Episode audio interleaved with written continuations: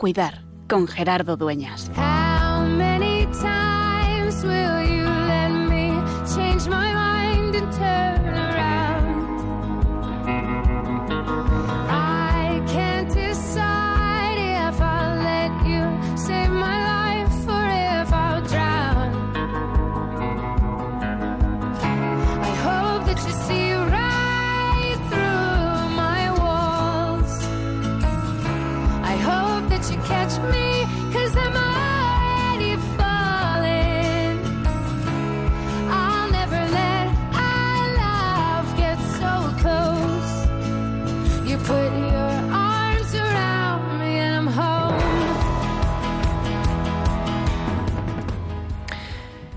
Estos días hemos participado, he tenido la suerte de participar en la vigésimo primera edición del curso de verano para seminaristas en Pastoral de la Salud, en el que hemos acompañado a una treintena de seminaristas de diferentes lugares de España, introduciéndoles en el apasionante mundo del cuidado a quienes sufren a consecuencia de la enfermedad y a quienes los cuidan. Y esta mañana compartía con ellos que están ilusionados, formándose, estudiando la filosofía, la teología y preparándose en pastoral, sobre la importancia de cuidar, la importancia de estar presente al lado de aquel a quien sufre, en el momento de la crisis, en el momento de preguntarse ¿por qué a mí? Y también la importancia de acompañar a aquellos que cuidan, a los que sufren, de ser cuidadores de los que cuidan, desde esa imagen que hemos compartido alguna vez del sanador, ana- del san- del sanador herido. Somos sanadores llamados a aliviar, a ayudar, a consolar, a estar junto al enfermo, como decía el Papa Francisco, pero nos reconocemos también vulnerables y es desde nuestra fragilidad, desde nuestra experiencia de sufrimiento propio, de donde podemos conectar, entender, asumir y sostener el sufrimiento de los otros. Nos llena de ilusión acompañar a personas jóvenes discerniendo su vocación y queriendo darse a los enfermos. Por eso, en esta tarde, os invito también a que podamos pedir por todos aquellos que descubren esa vocación de cuidado a los demás a nivel profesional, a nivel ministerial, para que descubran que Dios los llama y que Dios está presente en quien sufre, en sus familias, en quien cuida, y que nos recordemos todos juntos que es, que siempre es, tiempo de cuidar.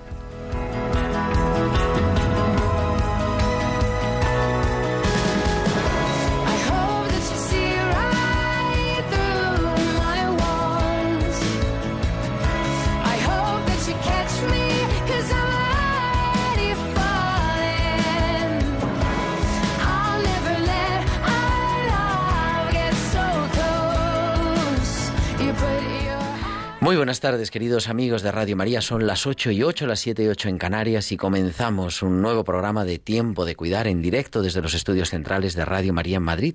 El número ya 139, 139 martes acompañándote de 8 a 9, de 7 a 8 de la tarde en esta aventura de cuidar y con un equipo estupendo en esta tarde aquí en el estudio. A mi izquierda está Sara Muñoz. Sara, muy buenas tardes. Hola, buenas tardes. Se nos incorpora el equipo de tiempo de cuidar. Vamos a ver, vamos a ver si le hacemos una OPA así para que esté ya permanentemente aquí, o casi.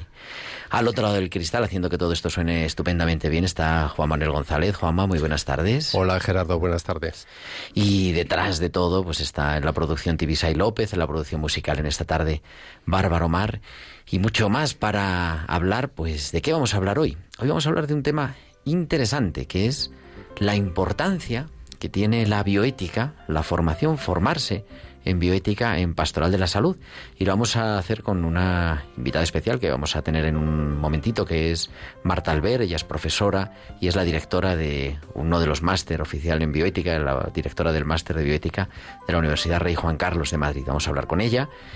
Iremos, como siempre, tenemos nuestros hospitales con alma, las pinceladas bíblicas que nos trae Inma Rodríguez Torné, nuestra tertulia y mucho más.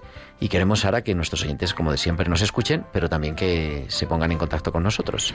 Bueno, pues podéis comunicar con nosotros con vuestros comentarios en nuestro correo electrónico tiempo de cuidar arroba radiomaria.es y en las redes sociales en Facebook somos Radio María España y en Twitter arroba Radio María podéis publicar vuestros comentarios con el hashtag Tiempo de Cuidar.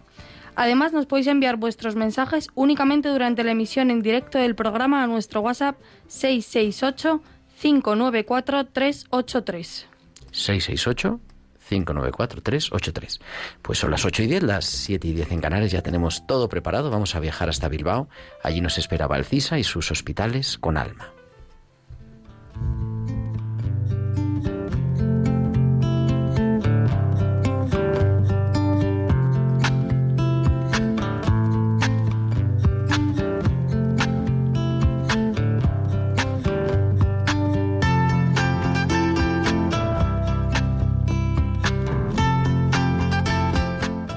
Valcisa, como cada semana, con sus hospitales con Alba. Muy buenas tardes.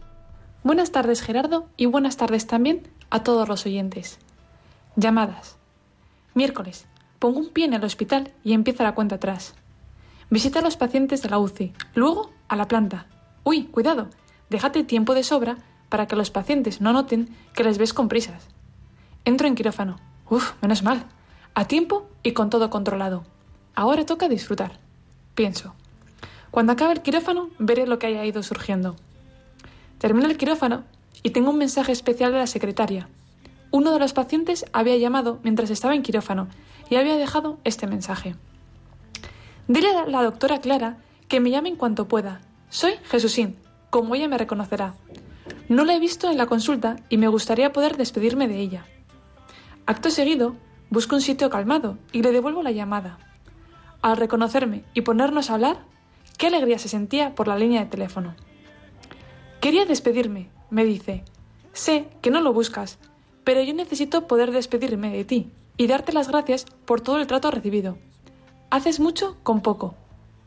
Y él, con poco, hizo mucho para mí ese día. Hasta la semana que viene. Pues hasta la semana que viene, Valcis. Aquí te esperamos en tiempo de cuidar con los hospitales con alma. Con el viento en contra. Yo te diré que sí, aunque tenga las alas rotas. Yo te diré que sí. No me importa si todo lo arreglas en un instante. Si cuando vuelas no pones pegas al aire Tienes el superpoder de hacer pequeño lo más grande,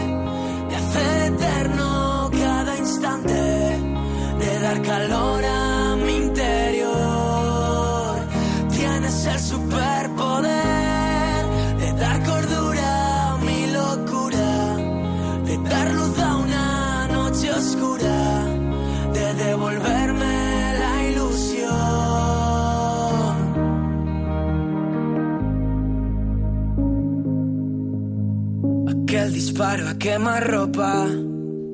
Estamos escuchando Superpoder de Noan en este tiempo de cuidar, de este 13 de julio, en el que vamos a hablar de bioética y tenemos, querida Sara, una invitada muy especial. ¿Quién es la invitada que tenemos en esta tarde? Sí, pues ella es Marta Albert Márquez. Es profesora titular de Filosofía del Derecho en la Universidad Rey Juan Carlos de Madrid ha enseñado, entre otras, en la Católica de Chile y en la Universidad Tor Vergata de Roma. Ha realizado estancias de investigación en la Universidad de Oxford, la Universidad Católica de Chile o la Universidad Sacro Cuore de Roma. Es académica correspondiente de la Real Academia de Jurisprudencia y Legislación. Es máster en bioética e formazione por el Instituto Giovanni Paolo II de Roma y profesora de dicho título. Dirige además el máster universitario en bioética de la Universidad Rey Juan Carlos. Es editora asociada de la revista Cuadernos de Bioética. Se ha ocupado también en profundidad de diversas cuestiones biojurídicas, como el aborto o la eutanasia. Es vocal de la AEBI, Asociación Española de Bioética y Ética Médica, y además dirige en la Universidad Rey Juan Carlos la Clínica Jurídica. Marta Alber, muy buenas tardes. Muy buenas tardes, ¿qué tal? Claro, es que con este currículum resumido que hemos hecho, se nos va el programa. Digo, no, no, nada más, el resumido, el resumido, no es largo. Le digo yo a Sara. Bueno, muchas gracias por acompañarnos en Tiempo de Cuidar en esta tarde. Nada, gracias a vosotros, yo encantada. Oye, aquí yo así haciendo un poco de repaso de temas de actualidad relacionados con la bioética, he apuntado. Vamos a ver si hacemos una lista.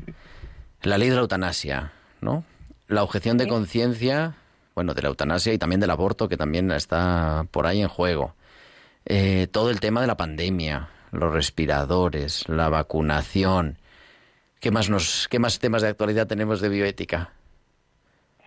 Bueno, la verdad que la bioética siempre está ahí, ¿no? La ley trans. Presente en la actualidad, efectivamente, hay determinados aspectos también de la ley trans que tocan muy directamente asuntos relacionados con la bioética, como el acceso a las técnicas de reproducción humana asistida y otros. Y bueno, hay cuestiones ahí siempre de consentimiento informado que, bueno, que están siempre a la orden del día, sí.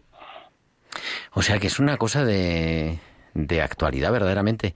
Y además que se va construyendo, ¿no? Que es algo vivo, yo creo.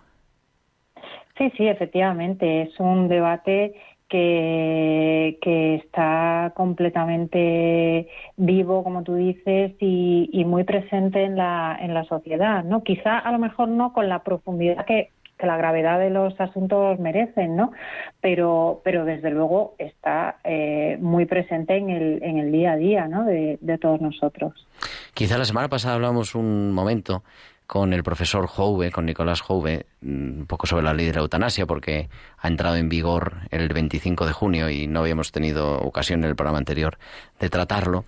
Y él nos decía, parece que todos los que nos dedicamos a la bioética, de uno u otro signo, ¿no? O sea, procedentes con diferentes creencias, formas de pensar, estamos de acuerdo en que la ley de eutanasia no tiene, él decía, ni pies ni cabeza, pero sin embargo, eso como que no cala en la sociedad, la sociedad en general pareciera que, bueno, que bien, ¿no? O sea, se vive un poco así.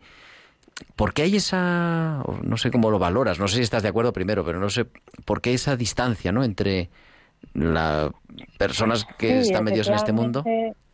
Sí, yo, yo tengo la misma percepción que Nicolás. ¿eh? No sé si cuando eh, comience la aplicación, pues la cosa cambiará, pero yo creo que yo creo que no. Y es verdad que hay una distancia muy grande entre eh, ¿qué te digo yo? El informe del Comité de Bioética de España, por poner un, ¿no? un ejemplo de un, de un comité de expertos donde hay gente de todas las sensibilidades y que se muestran muy preocupados por la eh, aprobación de, de la ley y bueno, y lo que piensa pues la mayoría de, de la gente, ¿no? Yo creo que ahí, pues también mmm, hay que hacer un poco de, de examen de conciencia, ¿no? Quiero decir, de ver también en qué fallamos nosotros, ¿no? ¿Qué hay que, que no estamos sabiendo transmitir o que no estamos sabiendo dirigirnos adecuadamente a la opinión pública? También es verdad que a veces uno le toca decir cosas que nadie quiere oír. Y entonces, pues eso también dificulta un poco, ¿no? Pero en general, desde luego, algo habremos también quizá hecho mal nosotros, ¿no? No lo sé. ¿Cómo hay que formarse en bioética? Ay, pues hay que formarse, hay que formarse, mira, primero sin prejuicios. O sea, yo creo que hay que intentar llegar a la bioética desprendiéndose de las opiniones que están más presentes en el, en el debate, o por lo menos de la forma en la que están presentes a lo mejor en el debate del café de todos los días, ¿no? Porque yo sí veo que, que muchas veces lo que encontramos en la opinión pública pues son cuatro eslogans que no tienen mucho que ver con la realidad, ¿no? Incluso a veces ni siquiera los problemas que se plantean a la opinión pública son los problemas reales de la, de la bioética real, de las personas que, que, la protagonizan, ¿no? Y entonces yo creo que hay que ir con la mente muy, muy abierta, hay que ir muy dispuesto a que a uno le expliquen cosas que no había pensado, en las que no había caído, o que le chirrían un poco a priori porque no son las acostumbradas y hay que estar también dispuesto a que a uno le corrijan, ¿no? Y, o sea, yo creo que hace falta muchísima apertura intelectual y hace falta también un poquito de profundidad, vamos a decir, si quieres, filosófica, ¿no? Quiere decir, hay que abordar los problemas con la seriedad que tienen, ¿no? E intentar un poco eh, yo, yo, no, yo no soy contraria a las emociones, ¿vale? Que a veces parece que dices, no, es que hay que apartar eh, las emociones. Las emociones eh, son positivas y yo creo que nos ayudan a conocer si están correctamente enfocadas, ¿no? Y, no son incompatibles con la razón. A veces nos movemos no por emociones, sino por impulsos, que es distinto, ¿no? O sea, hay que estar también dispuesto a razonar sobre cuestiones que, muchas veces uno se deja llevar por el pálpito del momento, ¿no? Hay un artículo que me resulta interesantísimo, que yo creo que además se puede encontrar fácilmente, tuyo del año 2018 en Used Ciencia, Derecho y Ciencia, que titulas Bioética sin metafísica. Yo creo que esa es una de las claves, quizá, ¿no? de el inicio de la formación bioética y, además, y no prepararnos solo como vemos. Son temas de actualidad que van cambiando. Entonces necesitamos estar preparados en el fondo. Sí, sí, por supuesto. Yo yo entiendo que lo de la metafísica da un poco así de dolor de estómago, así de oírlo, ¿no? Y parece una cosa un poco, ¿no? como, como muy rara, ¿no? Como muy, esto es para cuatro filósofos locos, ¿no? Pero, pero a ver, realmente los problemas de la bioética son problemas de la persona y al final pues uno tiene que marcarlos dentro del contexto que, que les propio porque todos al final te van a remitir a las grandes preguntas de siempre no el sentido del sufrimiento eh, quiénes somos qué hacemos aquí en fin este tipo de cuestiones no entonces eh, es verdad que a veces desde la propia bioética académica eh, la cuestión de, introducir un marco metafísico para todas estas cuestiones, pues un poco se ve con cierta prevención, ¿no? Pero al final, ¿metafísico qué es? Pues, pues lo que va más allá de lo empírico, ¿no? Todo, lo que tiene que ver con el sentido, pues es metafísico, no es ninguna cosa marciana, ¿no? Y si uno no se va un poquito más allá de nuestra realidad empírica, pues no puede responder a ninguna de las preguntas que, interesan realmente a la bioética, ¿no? Entonces, aunque parezca que es algo que puede ponernos a unos en frente de otros, pues oye, yo creo que no, porque pues todos estamos buscando, ¿no? Y todos estamos intentando entender e intentando dar soluciones que sean acordes a la a lo que exige la dignidad y la naturaleza humana, ¿no? Entonces, eh, eludir un problema porque parece a priori un poco complicado intelectualmente, pues, pues tampoco, tampoco es plan, ¿no? Oye, Marta, y cuando tú en aquel verano fresco de Córdoba decides estudiar Derecho, hace cinco o seis años, o algunos más, eh, ¿ya pensabas que ibas a dedicarte a la bioética o cómo surge esa vocación? ¿Qué va? Eh, yo fui una de tantos miles de alumnos que empiezan derecho mm, un poco por, por, empezar algo, ¿no?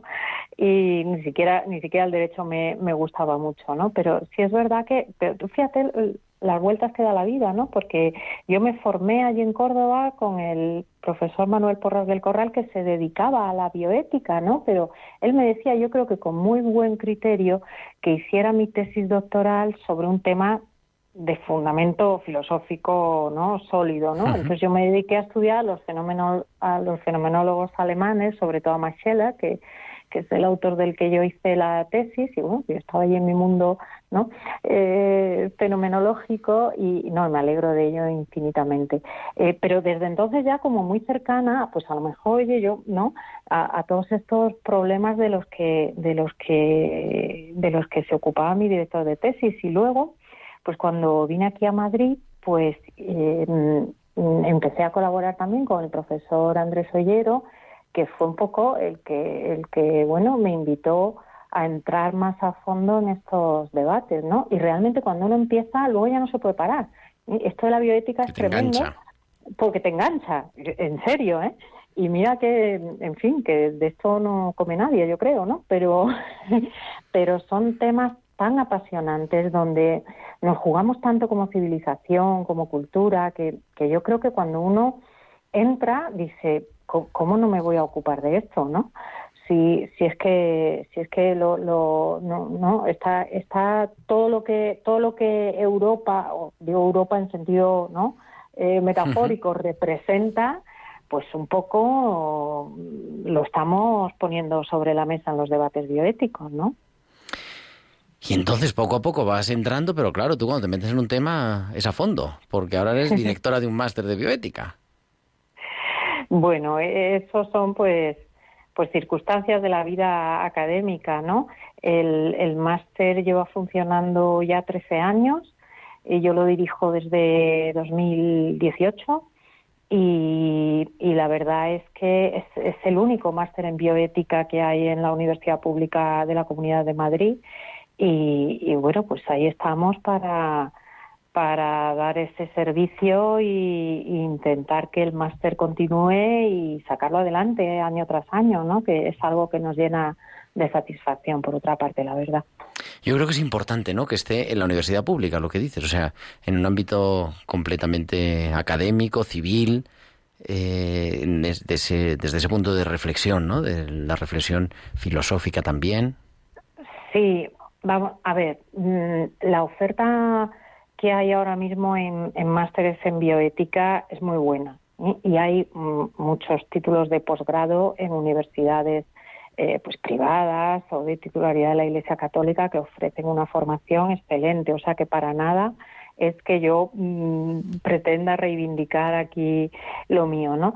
Pero, pero sí es verdad que, que bueno, que son debates, como todos sabemos, muy sensibles y que nosotros tenemos esa, si quieres, entre comillas, ventaja de, plantearlos en un terreno eh, pues absolutamente, no sé cómo decir, neutral de alguna manera, ¿no? Eh, en el sentido de que, de que, bueno, al final prestamos un, prestamos un servicio público, damos una formación a los alumnos que les da luego acceso a doctorado y, yo creo que también es bueno que en la universidad pública pues se den estos debates, como es lógico, ¿no? Pues, oye, ¿te quedas un ratito más y seguimos compartiendo también en nuestra tertulia? Porque tenemos que hablar de los temas de actualidad, no solo así de cosas de fondo. ¿Te parece, Marta? Claro, claro que sí. Bueno, pues son las 8 y 27, las 7 y 27 en Canarias, y vamos a reflexionar que ya la semana pasada empezábamos sobre el descanso en este tiempo medio de vacaciones. Hoy nos habla también sobre el Sabbat, nuestra exégeta de cabecera, la doctora Inmaculada Rodríguez Torne, directora de la revista Tierra Santa, con sus pinceladas bíblicas.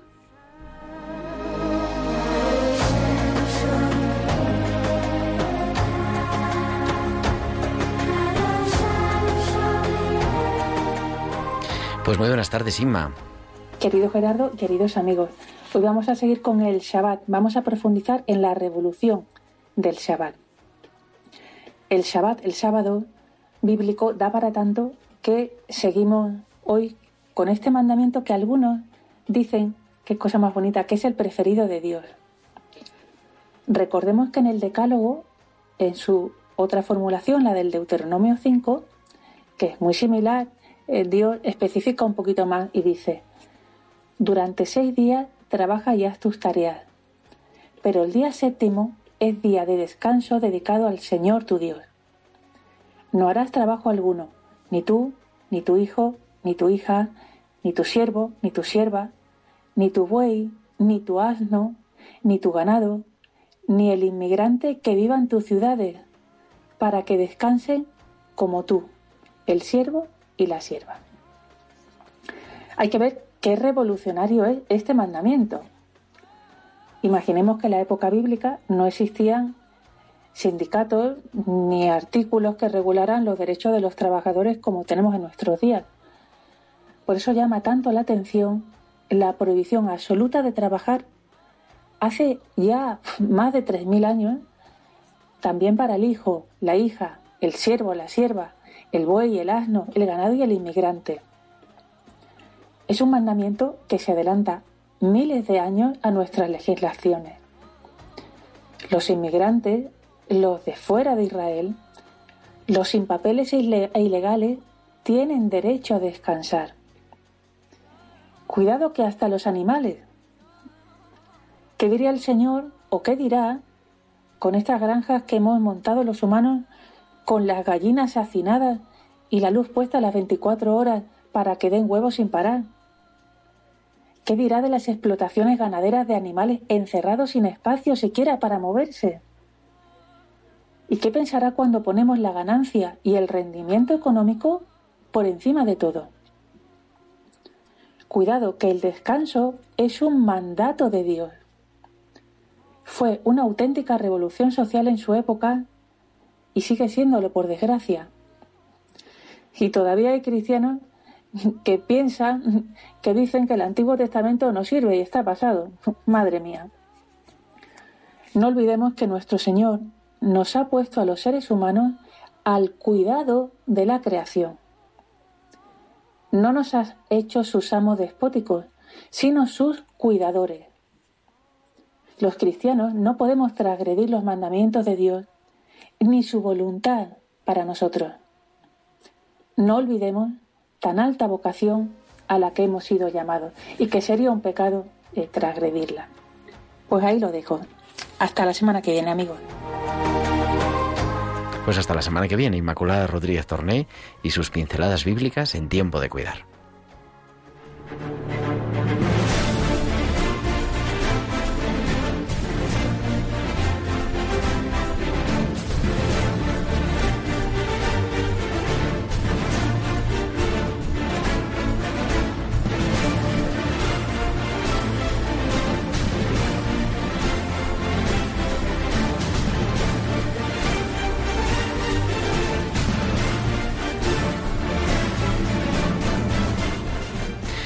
Continuamos las 8 y 31, las 7 y 31 en Canarias, en Tiempo de Cuidar en Radio María, en esta tarde que estamos hablando de bioética, de la importancia de formarse en bioética también para la pastoral de la salud, para poder cuidar a quienes sufren. Y estamos con la directora del máster de la Universidad Rey Juan Carlos, la profesora Marta Albert, que la saludamos otra vez. Marta, muy buenas tardes. Muy buenas tardes. Y se incorporan a nuestra tertulia, bueno, tres especialistas profesores, alumnos y de todo en bioética. Tenemos al profesor Pablo Martínez de Anguita, que es profesor de tecnología, vamos, del Departamento de Tecnología Química Ambiental de la Rey Juan Carlos y director también de la revista Care, profesor de bioética ambiental del máster de la Universidad Rey Juan Carlos y tantas cosas. Pablo, muy buenas tardes. Muy buenas tardes. Y está el doctor Fernando Herba, que es anestesista, hemos hablado con él alguna vez en este programa, que estudió también hace unos años el máster en bioética y es ahora vocal de la Asociación de Bioética de Madrid, de Abimat. Fernando, buenas tardes también. Hola, ¿qué tal? Buenas tardes. Y aquí a mi lado, a la derecha en el estudio, en todos los sentidos, la doctora Virginia Noriega. Virginia, muy buenas tardes. Hola, buenas tardes Gerardo, buenas tardes a todos. Que es colaboradora habitual y que es casi, es máster, solo, te falta la R solo para acabar el máster en bioética. Bueno, estábamos hablando un poquito de tertulia. Os invito a, los cuatro a que podamos, a que podáis intervenir cuando queráis. Sara también que está aquí, eh, hablando de la importancia que tiene, ¿no? Para la pastoral de la salud, la formación en bioética. Y yo decía con Marta al principio de la entrevista que es que es un tema de actualidad porque lo estamos viviendo constantemente. Entonces, eh, le voy a preguntar primero por, a Fernando, que hace ya años que se ha metido en este mundo desde el hospital, y a partir de ahí vamos comentando un poco como queráis. Fernando, ¿a ti qué te ha aportado ser máster en bioética en tu práctica clínica diaria del cuidado de los enfermos? Bueno, pues eh, a nivel la verdad es que me ha aportado me ha aportado muchísimo le debo mucho a la bioética a mí principalmente pues eh, me ha ayudado a, mejorar, eh, bueno, a, tomar las decisiones clínicas eh, a, lo mejor para el paciente. Me ha ayudado a tomar las mejores decisiones clínicas. ¿no? En bioética hay muchas que son absolutamente necesarias en nuestra práctica clínica diaria pues, y, que aplicamos, que son, por ejemplo, el principio de proporcionalidad, extraordinarias y ordinarias, la futilidad terapéutica, etcétera. Y, bueno, pues eh, todo eso me, ha ayudado sin duda muchísimo, ¿no? Luego también, pues, a, distinguir un poco a veces lo que son eh, conductas eh, utilitaristas dentro de la medicina y, a saber que dentro de, la práctica clínica diaria mm, no solamente nos referenciamos en los cuatro principios clásicos ¿no? de la bioética que ya conocemos, sino que hay otras corrientes en bioética más centradas en la persona y que a mí me han servido sin, sin duda de, inspiración ¿no? a la hora de, trabajar con, los pacientes. Sí, eh, hola, yo soy Virginia. Siguiendo un poco la línea de Fernando, yo como médico sí que, pues como él ha dicho, yo creo que eh, los médicos eh, también tenemos como una parte importante de nuestra formación eh, tenemos como una relación con el paciente que es importante. Entonces sí que es verdad que en el momento que empezamos nuestra vida vamos corriendo a todos lados, el trabajo, las responsabilidades, las tareas. Y yo creo que el máster pues es como un parón, un parón que yo creo necesario, importante, porque eh, nos hace reflexionar sobre esas cosas que vamos viviendo todos los días y no nos damos cuenta de que todas esas cosas tienen un valor bioético importante. Y bueno, si no tenemos esas herramientas, por mucho que nosotros queramos reflexionar, pues a veces nos faltan pues eh, los datos, nos faltan eh, los puntos de vista, tanto eh, a favor como en contra de las cosas.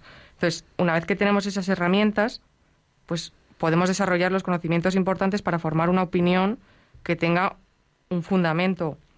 Entonces, el máster yo lo veo como un parón vamos, el máster o la formación en bioética, sea como sea, es un parón imprescindible no solo en, en, la, en la profesión médica, sino yo diría en la profesión de todos los seres humanos, eh, que nos ayuda a parar y a reflexionar sobre cosas que están, como decía Marta antes, que están vivas. Y que además que es que los problemas bioéticos, como ha dicho Marta, son problemas de la persona. O sea, la persona está en el centro.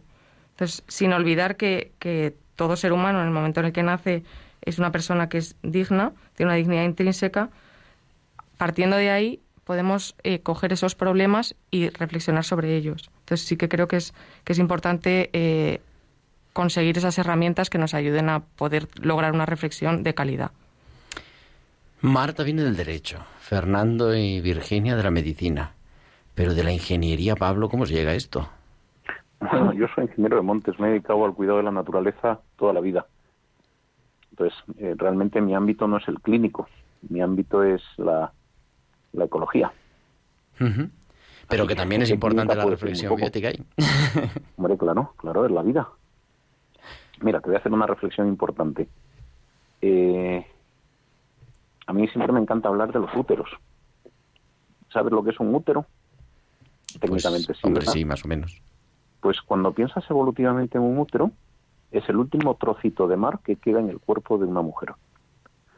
Todo lo que ha sido la evolución de los mamíferos, de los reptiles, de los anfibios, ha sido sacar el mar con sus condiciones eh, homeotérmicas para permitir conquistar eh, pues, el, área terrestre. Esto es sencillamente por, por hacer ver un poco cómo procedemos de la naturaleza. Entonces, cuando pones esta dimensión del hombre relacional en, relación con la naturaleza, tienes una dimensión muy amplia de la bioética. Por ejemplo, nosotros tendemos a defender mucho la, vida intrauterina humana, pero cuando te das cuenta de la maravilla que es un útero en cualquier mamífero, pues dices, joder, pues es que la vida intrauterina es una maravilla. Y por ejemplo, esa concepción de vida intrauterina, sea del mamífero o sea del reptil que sea como maravilla, es una herramienta súper útil también para promover y defender la vida humana.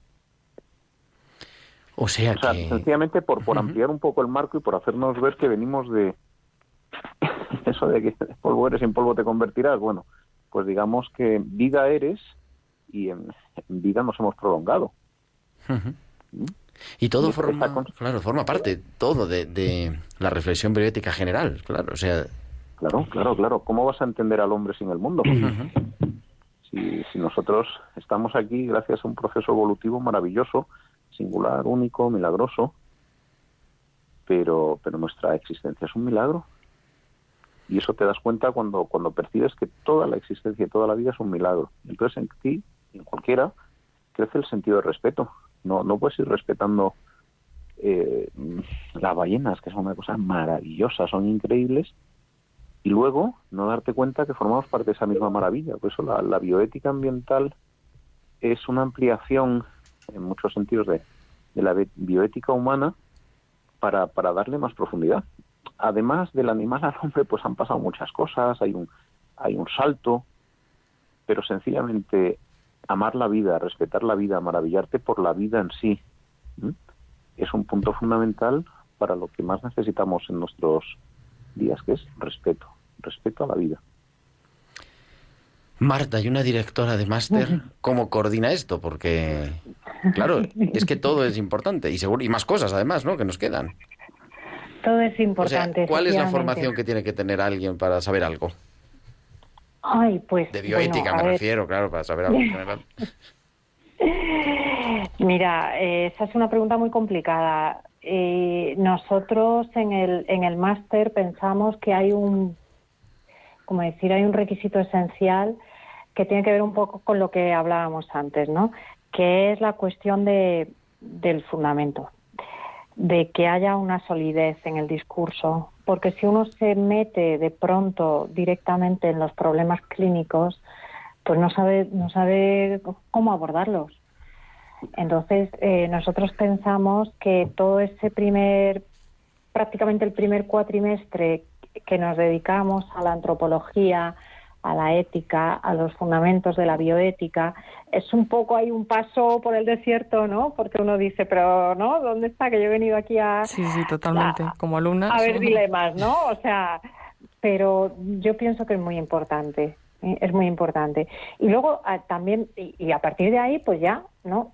Entras en todo el mundo de, de, problemas que tienen que ver con el comienzo de la vida, con el final, con la relación asistencial, con el derecho, que por desgracia pues cada vez está más presente, eh, eh, y, pero ya entras con otra perspectiva. ¿no? A nosotros eso nos parece muy importante, como también lo que mencionaba antes Pablo, es, es esencial, ¿no? Y nosotros estamos ahí dándoles mucha vuelta a la vinculación entre entre, entre la antropología y la bioética ambiental. Yo, yo enseño lo que antes era derecho natural, que ahora se llama, que bueno, que son disciplinas distintas, ¿no? Ahora es teoría del derecho, pero pero mm, yo veo cada vez más en, la gente joven que empieza pues derecho y, y otros grados afines donde tenemos docencia que son muchísimo más sensibles a la dignidad de la vida fuera de nosotros que a la vida humana muchas veces. Y, bueno, yo creo que, que, todo, toda esa sensibilidad es algo que hay que, que, hay que aprovechar, ¿no? Y, y, partir, como, como decía efectivamente antes Pablo, del asombro que provoca la belleza de la naturaleza y para entendernos a nosotros también como, como parte ¿no? de, esa, de esa naturaleza. Pero bueno, eh, la cuestión que a mí me parece que es muy importante es abordar el análisis de la bioética con mucha solvencia eh, intelectual, conociendo las distintas corrientes del pensamiento. Eh, y antes ha dicho Fernando, bueno, si yo evito un poco así el planta, planteamientos quizá más utilitaristas. Bueno, es que hay que saber quiénes piensan, ¿no? Porque si no, uno no, no, se da ni cuenta de, si está siendo utilitarista o no, ¿no? Y, bueno, pues esa, esa es nuestra propuesta. No digo yo que sea la única viable, pero, pero bueno, es, la que nosotros creemos. O sea, como se estudia en teología, una cosa sacramentos en general y luego ya sacramentos en específico. Pues la bioética igual, ¿no? Bioética general, o sea, los fundamentos filosóficos, antropológicos, eh, no sé, las bases, y luego la bioética específica, podríamos decir, ¿no? El inicio de la vida, el final de la vida, Claro, si es que además, mira, solamente, por ejemplo, estudiando en ética lo, lo que son los, los, planteamientos básicos, ¿no? De los dilemas morales y los se te, se te diluyen muchos falsos problemas, que es una cosa que, que es muy recurrente en la bioética, ¿no? Eh, porque al final, pues no distingues un mal menor de un... O sea, todos, todos pensamos que, que por una especie de, no sé, de intuición básica venimos con la capacidad de resolver este tipo de asuntos sin necesidad de, de, una formación previa y eso no es así, ¿no? Porque obviamente ahí hay cosas que uno tiene que aprender para saber identificar, para hacerse la pregunta correcta. Luego al final pues uno la resuelve como puede, pero por lo menos que los planteamientos sean los adecuados, ¿no? Y eso requiere pues obviamente un, un estudio y un análisis, ¿no? Oye Pablo, Fernando, Virginia, cada uno con su proceso vital.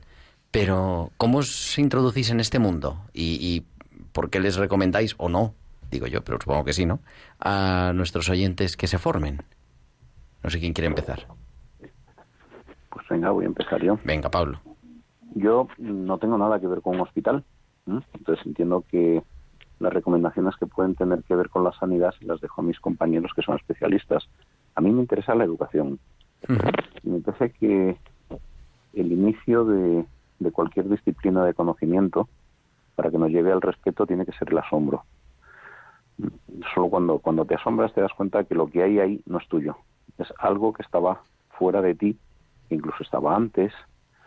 Comprender cómo es el universo, comprender la vida, comprender la evolución. Todos estos son valores fundamentales para entender el respeto.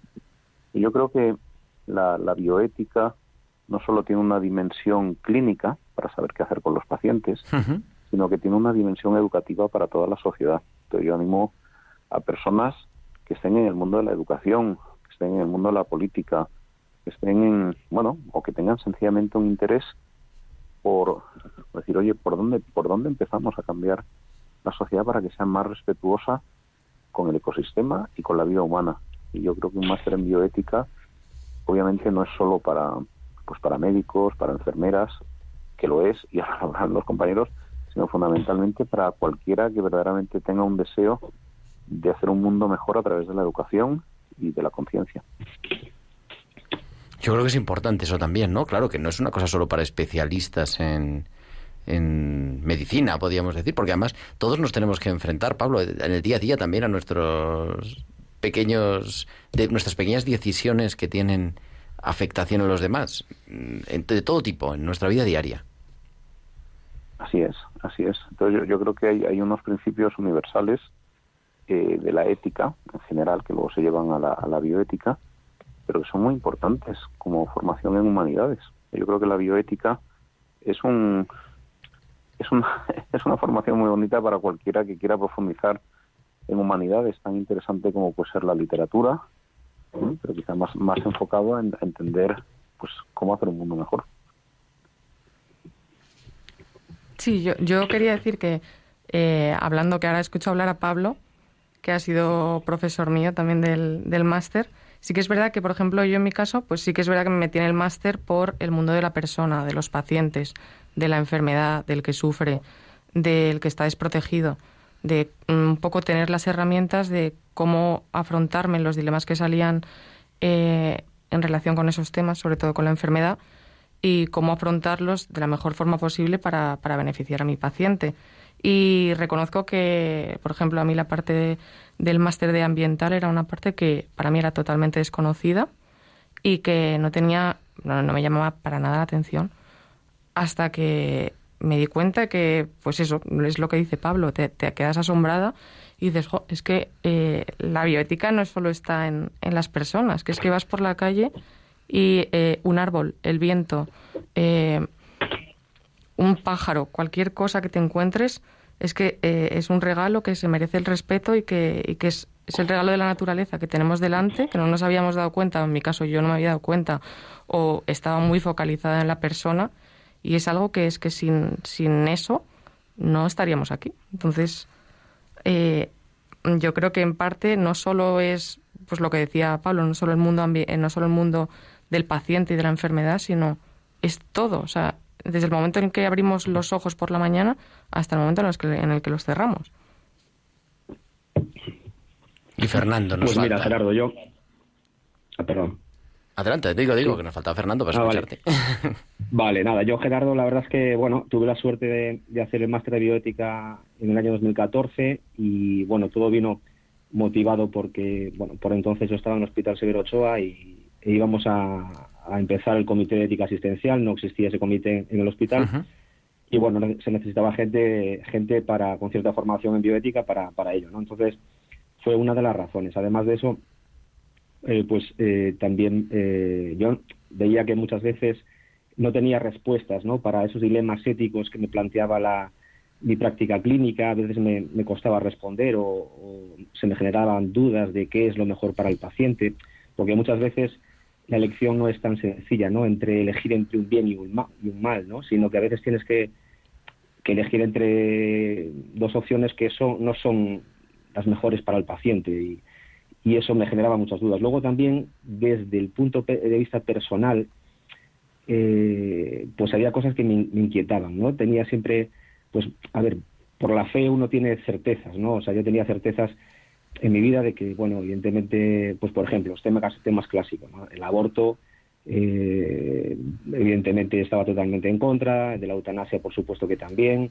Eh, por ejemplo, yo como anestesista, pues me he visto a veces eh, en la tesitura de tener que participar en intervenciones de anticoncepción eh, quirúrgicas, ¿no? Como son las ligaduras tubáricas o vasectomías, Ujú. y a mí eso desde el punto de vista personal me incomodaba y yo necesitaba poder explicarlo, ¿no? Y entonces eso me llevó también, fue otra de las razones que me llevó a querer estudiar el máster de bioética. Y bueno, pues la verdad es que por eso decía antes que le debo mucho porque eh, me ha dado muchísima fundamentación para lo que para lo que yo tenía pues esa intuición ¿no? de qué es lo bueno qué es lo malo pero eh, gracias a estudiar el máster de bioética he adquirido muchos argumentos para poder defender mis posturas y para, para poder explicarlas a mis compañeros pues por ejemplo eh, la eutanasia se puede explicar muy sencillamente bueno pues porque no matarás no o porque bueno pues porque lo dice la, la iglesia Eh, pero para mí no es suficiente y necesitaba algo más y cuando uno conoce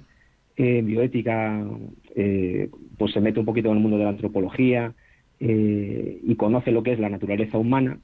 Entonces de ahí salen tantos argumentos para poder defender, o sea, para poder decir que la, la eutanasia es un acto intrínsecamente malo, que es que es, es impresionante. Entonces, eh, eso, por eso ha sido super, para mí súper útil eh, el haber hecho el máster. Creo que ha sido una de las mejores cosas que, que he podido hacer en mi vida. Bueno, y con alumnos así, Marta, claro. Y eso que no lo ha seleccionado Marta, que lo he, lo he seleccionado yo. No, la verdad es que somos muy afortunados en el máster porque, porque bueno, el caso de Fernando no, no, es, no es una rareza, ¿no? Decía Ortega que el, estudio es falsedad si el estudiante no tiene necesidad de saber lo que, lo que se supone que va a aprender, ¿no? Y nosotros tenemos la, la inmensa fortuna de que muchos, por no decir la mayoría de nuestros estudiantes, vienen con esa necesidad. No, no se la tenemos que mostrar, no, no les tenemos que explicar ¿no? Eh, por qué necesitan saber lo que vienen a aprender. Entonces, claro, eso genera también un clima en el aula que es que es muy enriquecedor. Es que aprendemos muchísimo, todos. Además, es un, son grupos siempre muy interdisciplinares. Tienes que un poco acostumbrarte a mentalidades de trabajo, digo, ¿no? Formas de pensar muy distintas. Claro. Poco que decía Pablo, ¿no? No es solo para clínicos, es para todos. Claro. Por supuesto, por supuesto. Es que es que quién no quién no es paciente, ¿no? Tampoco también, también desde esa perspectiva, ¿no? ¿Quién no se ha enfrentado a una situación eh, como las que rodean a los dilemas bioéticos, ¿no? De soledad, de sufrimiento, de dolor, de es que son experiencias humanas universales, ¿no? Y, y, bueno, y cada uno las aborda pues con sus herramientas conceptuales, con sus esquemas mentales. Entonces, eso es muy bonito también, verlo, compartirlo, verles crecer, ¿no? A los estudiantes y, y bueno, pues pues compartir todas esas vivencias en un marco pues de respeto y de es, es, es precioso la verdad Pues querido, nos quedamos sin tiempo, pero bueno, creo que resulta apasionante un mundo en el que meterse y en el que después uno cae de diferentes procedencias, pero después engancha y, y quiere seguir aprendiendo, profundizando y en el fondo pues haciendo un poquito así un poco la clave que decía, que comentábamos, ¿no? haciendo un poco el plan de Dios también aquí en nuestro mundo. Querida Marta Albert, directora del Máster en Bioética de la Universidad Rey Juan Carlos, muchísimas gracias y muy buenas tardes. Muchísimas gracias. Y también Pablo Martínez de Anquita, Fernando Herba, muchísimas gracias a los dos por acompañarnos en esta tarde y, compartir también vuestra experiencia. Un placer, Gerardo, muchas gracias. Muchas a la orden. Y Virginia, pues nada, muchas gracias por venir al estudio. Gracias Aquí te a ti, esperamos, Gerardo. que te oímos mejor que cuando te conectas desde casa, ¿eh? Gracias, gracias, muchas veces. Así que nos veremos pronto, después del verano, yo creo, porque ahora toca Trabajar. traba- traba- toca trabajar, efectivamente. Pero nos tienes que contar que vas a ir a Perú, ¿no? Todavía no, todavía no. Está en proceso. Pero Está en pronto, proceso. no se puede decir todavía. Todavía no. Bueno, nada, no lo hemos dicho. Bueno, muchísimas gracias, muy buenas tardes. Buenas tardes. Sara, el martes que viene hay programa, 20 Venga, a me las apunto. 8 de la tarde, las 7 en Canarias. Me apunto a la siguiente. En tiempo de cuidar. Muchísimas gracias. Gracias. Gracias también a Juan Manuel González en el control. Y nosotros volveremos, eso, el próximo martes a las 8 de la tarde, a las 7 en Canarias. Será tiempo de cuidar aquí en Radio María. Hasta entonces, un abrazo de vuestro amigo el diácono Gerardo Dueñas.